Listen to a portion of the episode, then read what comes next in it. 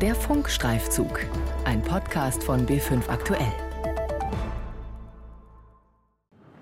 Ladies and gentlemen, please do not leave your luggage unattended at any time. Früher Morgen Terminal 2 des Münchner Flughafens. Bis 8 Uhr starten gleich fünf Flugzeuge, allein der Lufthansa, mit dem Ziel Berlin. Weitere Verbindungen gehen nach Frankfurt, Düsseldorf, Hamburg.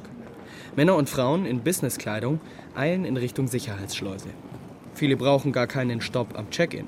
Sie haben nur eine Laptoptasche dabei. Warum sie fliegen und nicht mit der Bahn fahren? Weil ich heute hin und wieder zurück muss. Das muss halt innerhalb von einem Tag sein. Das ist der Hauptgrund. In dem Fall zahlt es der Arbeitgeber. Ich hätte heute mitten in der Nacht dann um drei, glaube ich, losfahren müssen oder um vier, um ähm, den 11 Uhr Termin wahrnehmen zu können. Und deswegen nehme ich da lieber den Flug. Fliege immer. Geht einfach schneller. Ich sag mal so, ich muss da dienstlich hin. Zeit ist mir viel wert. Und was soll ich da in der Bahn rumsitzen, die eh unpünktlich ist? Überlegungen zur CO2-Einsparung spielen für diese Geschäftsreisenden eine untergeordnete Rolle. Dass das Flugzeug mit Abstand das Verkehrsmittel mit den höchsten Emissionen ist, ist eigentlich fast allen bekannt. Trotzdem gab es 2017 knapp 300.000 Flugverbindungen innerhalb Deutschlands. Das sind über 800 Inlandsflüge am Tag. Die Zahlen für 2018 hat die deutsche Flugsicherung noch nicht veröffentlicht. Inlandsflüge sind im Verhältnis besonders klimaschädlich. Natürlich verbraucht ein Flugzeug mehr Treibstoff, je weiter es fliegt.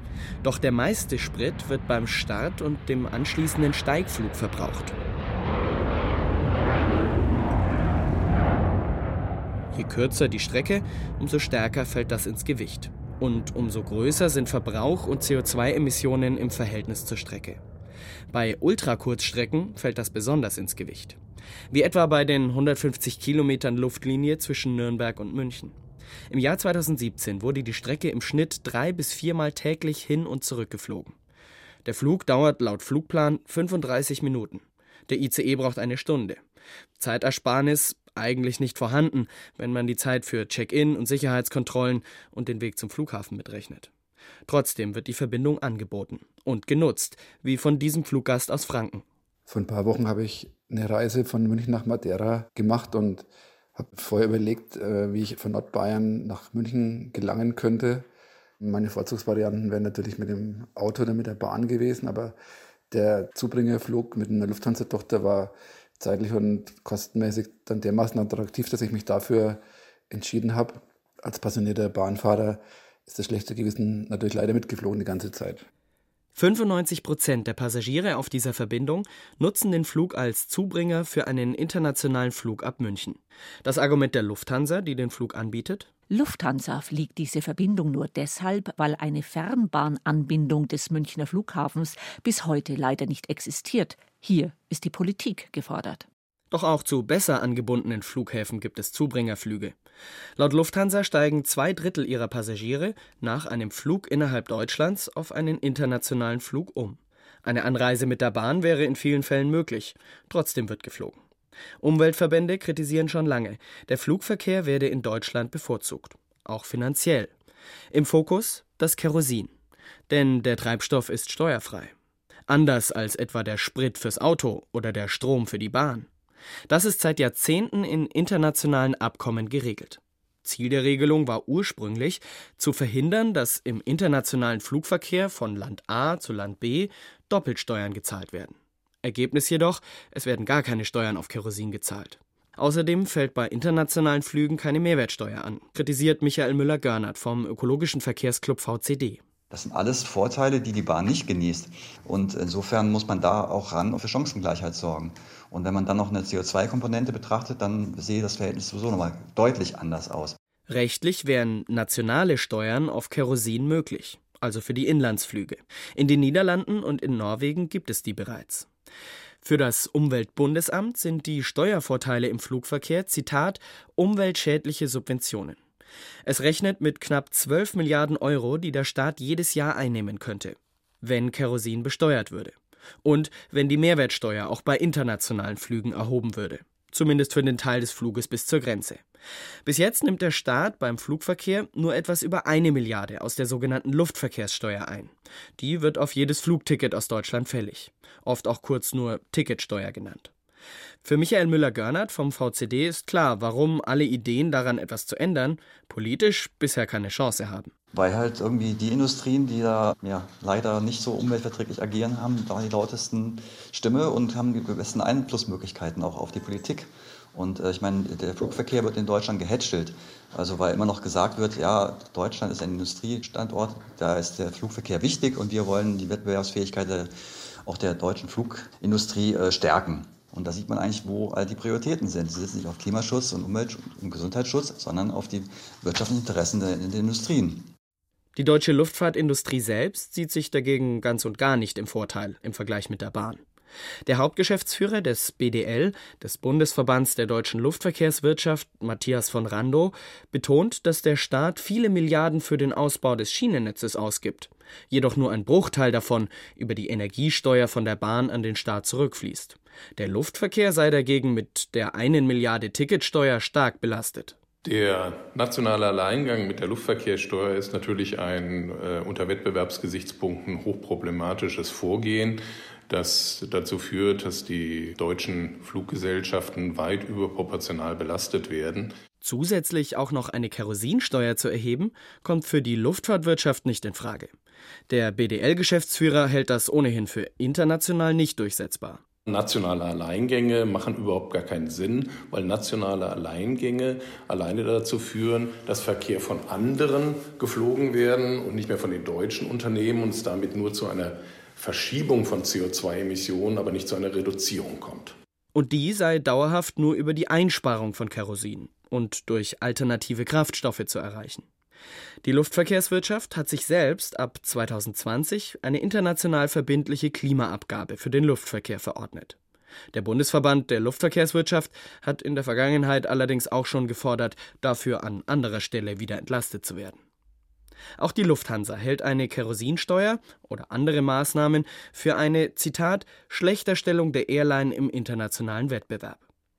Zwar stand kein Unternehmensvertreter für ein Interview zur Verfügung, doch in einer schriftlichen Rückmeldung verweist auch die Lufthansa stattdessen auf die geplante Klimaabgabe. Außerdem darauf, dass ja auf Flugtickets innerhalb Deutschlands 19 Prozent Mehrwertsteuer anfallen und auf Bahntickets nur 7 Prozent. Eine Behauptung, die auch der BDL-Geschäftsführer im Gespräch zunächst so ausgesprochen, auf Nachfrage dann präzisiert hatte. Denn das stimmt so nicht. Der ermäßigte Mehrwertsteuersatz von 7% gilt nur für den Nahverkehr und Zugverbindungen unter 50 Kilometer. Für den Fernverkehr gilt genauso ein Mehrwertsteuersatz von 19%. Auch der Bundesverkehrsminister stand für ein Interview nicht zur Verfügung.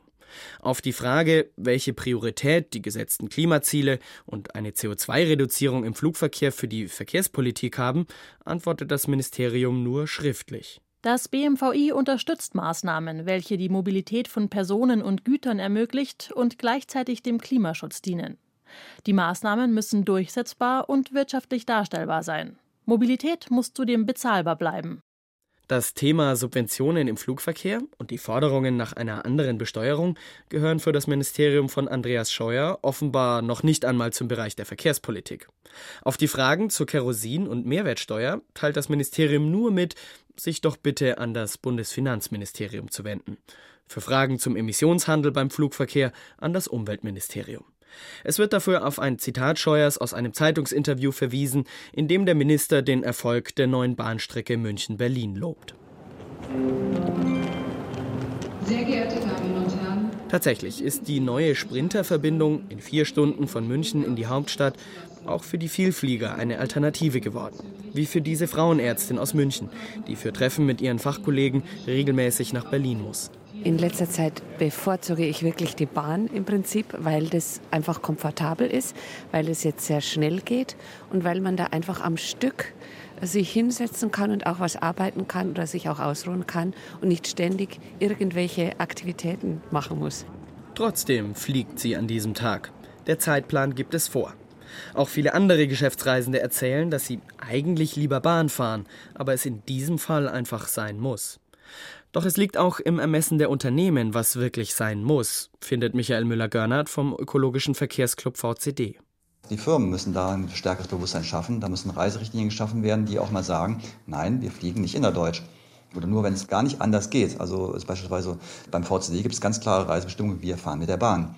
Dass nun ausgerechnet auf der Strecke München-Berlin die Lufthansa-Tochter Eurowings der Bahn ab Mai mit drei bis vier Verbindungen am Tag zusätzlich Konkurrenz machen will, sieht Görnert allerdings relativ entspannt.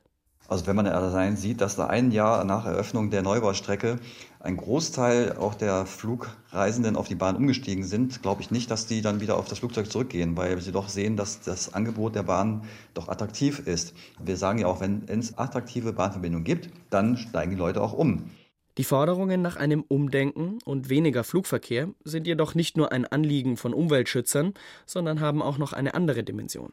Für den Juristen Felix Eckhardt, Leiter der Forschungsstelle Nachhaltigkeit und Klimapolitik der Universität Rostock, ist ein Umsteuern beim Flugverkehr ganz schlicht eine rechtliche Frage. Artikel 2 Absatz 1 des Pariser Klimaabkommens gibt rechtsverbindlich für alle Staaten der Erde eine 1,5 Grad Grenze für die globale Erwärmung vor. Und das heißt schlicht und ergreifend in allen Sektoren in zwei Jahrzehnten weltweit Null Emissionen.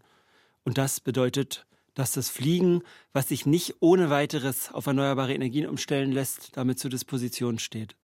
Der Wissenschaftler sieht deswegen eine international rechtliche Verpflichtung, das Fliegen einzuschränken. Dazu fordert er, statt nationaler Lösungen, einen EU-weiten Ansatz. Sein Vorschlag, den europäischen Emissionshandel umbauen. Der ist eine Mengenbegrenzung für Emissionen, erfasst aber bisher nur einen Teil des CO2-Ausstoßes des Flugverkehrs wenn man europaweit alle fossilen Brennstoffe auf Null deckelt in 20 Jahren und bis dahin schrittweise absenkt, dann würde die Nutzung fossiler Brennstoffe eine Zeit lang sehr viel teurer werden, dementsprechend weniger nachgefragt werden und wäre dann nicht mehr möglich. Es würde also ein Swing ausgelöst hin zu erneuerbaren Energien, hin zu mehr Energieeffizienz und wo das nicht reicht, eben auch zu mehr Genügsamkeit. Mit so einem Ansatz so die Einschätzung des Forschers, würde sich das Fliegen so stark verteuern, dass Inlandsflüge unwirtschaftlich würden. So würden früher oder später wohl sowieso keine Inlandsflüge mehr angeboten.